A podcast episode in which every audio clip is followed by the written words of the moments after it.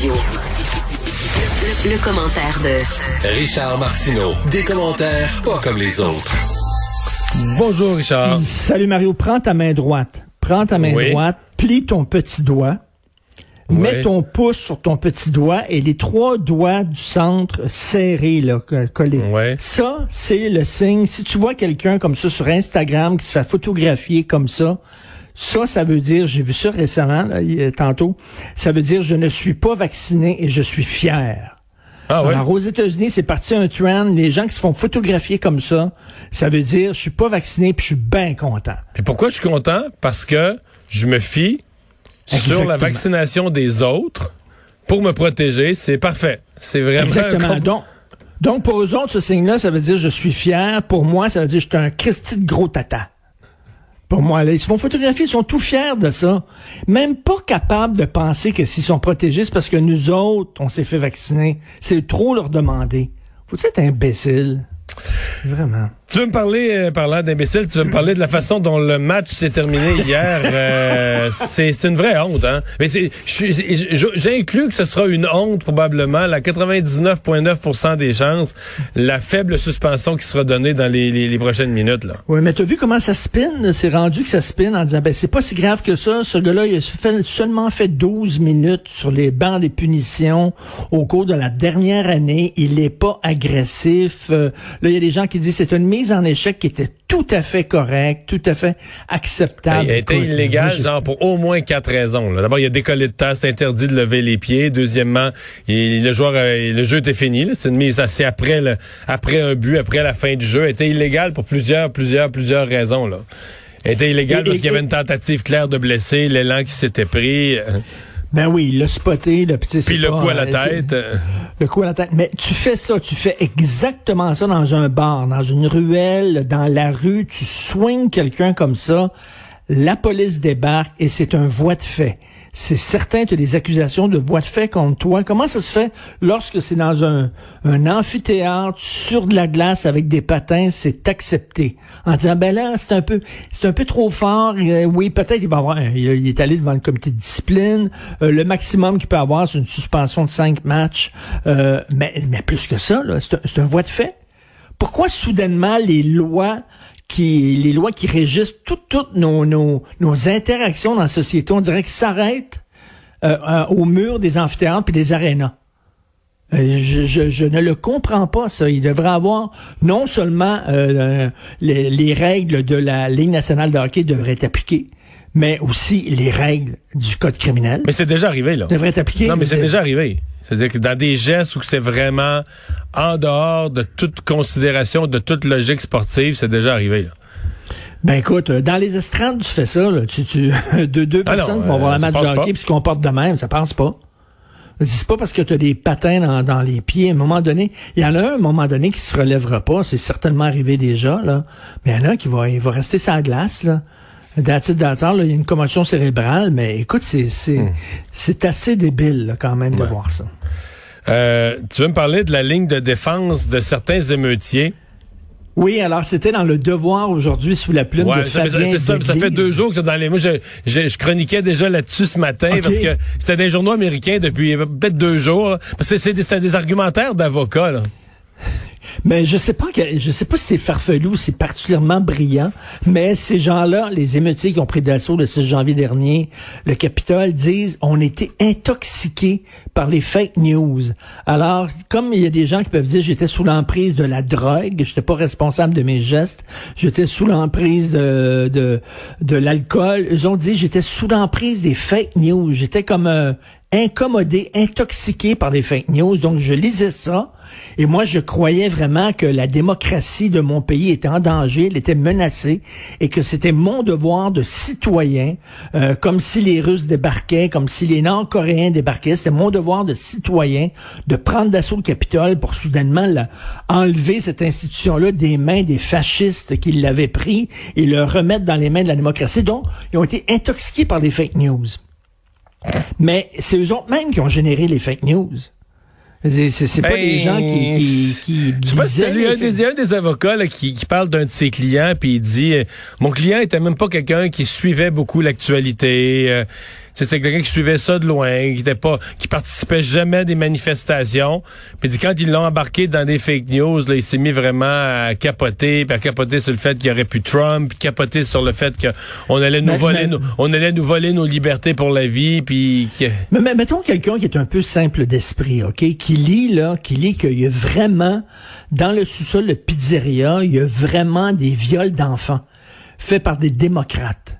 Euh, mettons, toi, en tant que citoyen, tu sais ça, là, t'es, cette information-là où il y a des enfants qui se font violer, ben, tu veux, tu veux les sauver. Tu veux aller les sauver, ces enfants-là, tu trouves que ça n'a pas de maudit bon sens. Alors, c'est ça qu'ils vont dire, eux autres. Ben, écoute, moi, j'ai vu ça. Donc, je, en, bon citoyen, j'ai fait mon devoir de citoyen. Ben oui, mais, mais, mais, par rapport à l'élection, c'était pire, là. Mais c'était pire. C'est, veux dire, il y avait plus d'élection. Euh, tout On s'est fait voler l'élection? Tout était arrangé. Partout, les votes avaient été comptés par des machines qui comptaient pas les votes républicains. Euh, tout était truqué. Les tribunaux. Puis là, ben, une fois que tu crois à ça, ça n'a plus de fin. C'est-à-dire que les médias ben le disent pas. L'élection a été truquée. Les médias le disent pas. À part, à part tes petites vidéos YouTube, tes petits réseaux à toi, là, les autres, tous les autres médias cachent ça. Là, ça passe devant. C'est ça. C'est parce que ces gens-là qui sont allés, on dit c'est des coucous puis tout ça, mais il y a des gens qui sont allés là qui sont vraiment qui croyaient vraiment ben oui. euh, qui croyaient vraiment que leur, pays est en danger. Mais Richard, ça va devant les tribunaux? Les tribunaux sont arrangés, eux autres aussi. Imagine comment t'es découragé comme citoyen. Il faut que tu prennes les... mais non. Puis là, pas tout. T'arrives devant les tribunaux des juges nommés par Donald Trump. Puis eux autres aussi sont, sont, sont, embarqués dans la gang. non, mais, penses-tu que ça va, penses-tu que ça va tenir, ça? Je sais pas cette ligne de défense-là. Je sais pas quoi penser. comme je te dis, je sais pas, soit c'est très intelligent, ou alors c'est complètement grotesque et farfelu. J'en parlais à Luc La Liberté, puis il est parti à rire, puis il dit, mon, on dit que c'est niaiseux. Lui, il trouve ça niaiseux, mais en même temps, il y a peut-être quelque chose là, en disant, effectivement, il y a des gens qui ont été leurrés. Tu sais, comme tu peux être leurré, par exemple, par une fausse publicité. Euh, tu peux être leurré par quelqu'un qui te vend euh, des, des, qui te vend des actions dans une compagnie, puis c'est totalement faux. Tu as été berné, tu as été arnaqué. Mais ces gens-là disent, ben j'ai été berné par des par des nouvelles que moi je croyais qu'étaient vraies. Ah ouais. Ah c'est assez particulier là, comme ligne de défense. Et tu veux revenir sur euh, les pensionnats autochtones et la réponse de, de l'Église catholique canadienne? Oui, je sais pas si tu as vu d'ailleurs le détail de, de, de l'ancien président, l'ancien sénateur qui était président de la commission Vérité Réconciliation, là, qui avait entendu des milliers de, de témoins. Et aujourd'hui, dans le Journal de Montréal, il y a des gens qui Monsieur disent... Sinclair? C'est ça. Il y a des jeunes filles qui ont été violées par des prêtres. Ok, elles sont tombées enceintes, elles ont accouché, ils ont pris les bébés puis ils ont jeté dans la fournaise. OK, ça, c'est, pour moi, c'est la dernière limite de l'horreur. Là. Et quand tu regardes ça, mets ça le un après l'autre. Les Oblats, tu sais, le père Oblat qui est allé dans le Grand Nord québécois, puis qui avait abusé aussi de Inou. Euh, euh, le monde Cashel à Terre-Neuve, je crois. Euh, écoute, mets ça avec Boston, Chicago je sais pas si tu te souviens du film à la fin, euh, Spotlight, le Spotlight sur euh, le, le, le, scandale sexuel des prêtres pédophiles à, Boston. À la fin du film, on dit, ben ça c'est à Boston, voici maintenant les villes où ça s'est déroulé, ce genre d'affaires-là, et tout l'écran euh, hmm. est vraiment recouvert de noms de villes, puis ça dure à peu près cinq minutes. Il y a des noms de villes qui s'ajoutent. Et quand tu regardes ça, tu dis, OK, imagine-toi, là, oublie l'idée que c'est l'Église catholique, imagine-toi c'est Oxfam. OK, un organisme qui est, partout sur la planète Terre, qui a des bureaux partout, mettons Oxfam, et on découvrirait que des employés d'Oxfam, des cadres supérieurs, auraient agressé pendant des décennies euh, des enfants partout sur la planète, dans toutes les plus grandes capitales au monde, ok, et que la direction aurait fermé les yeux. Pas sûr qu'Oxfam euh, existera encore aujourd'hui.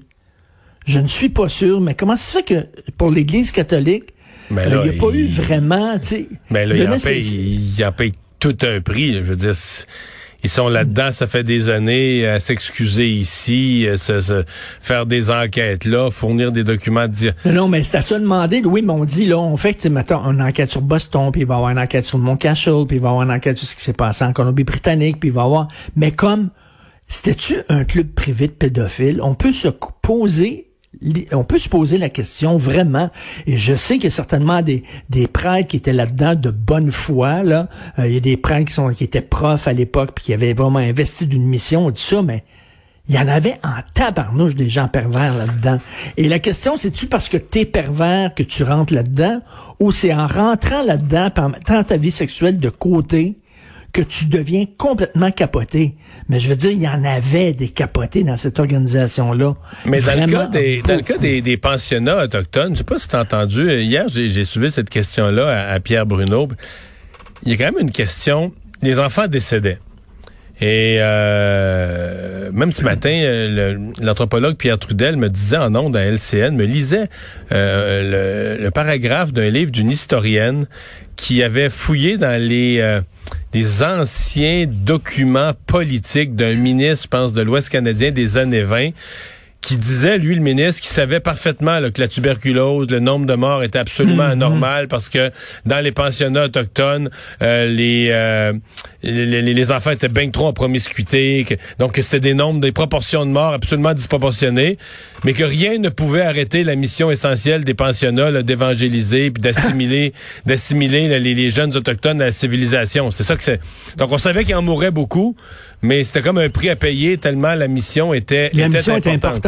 Mais ben, donc j'allais dire mission divine, mais, oui. Mais, j'allais dire pour les, les, les, les, gouvernements payaient là, tant par jeune. Les jeunes étaient dans des pensionnats, les, les pensionnats étaient gérés par des communautés religieuses et le gouvernement payait la communauté religieuse pour chaque jeune.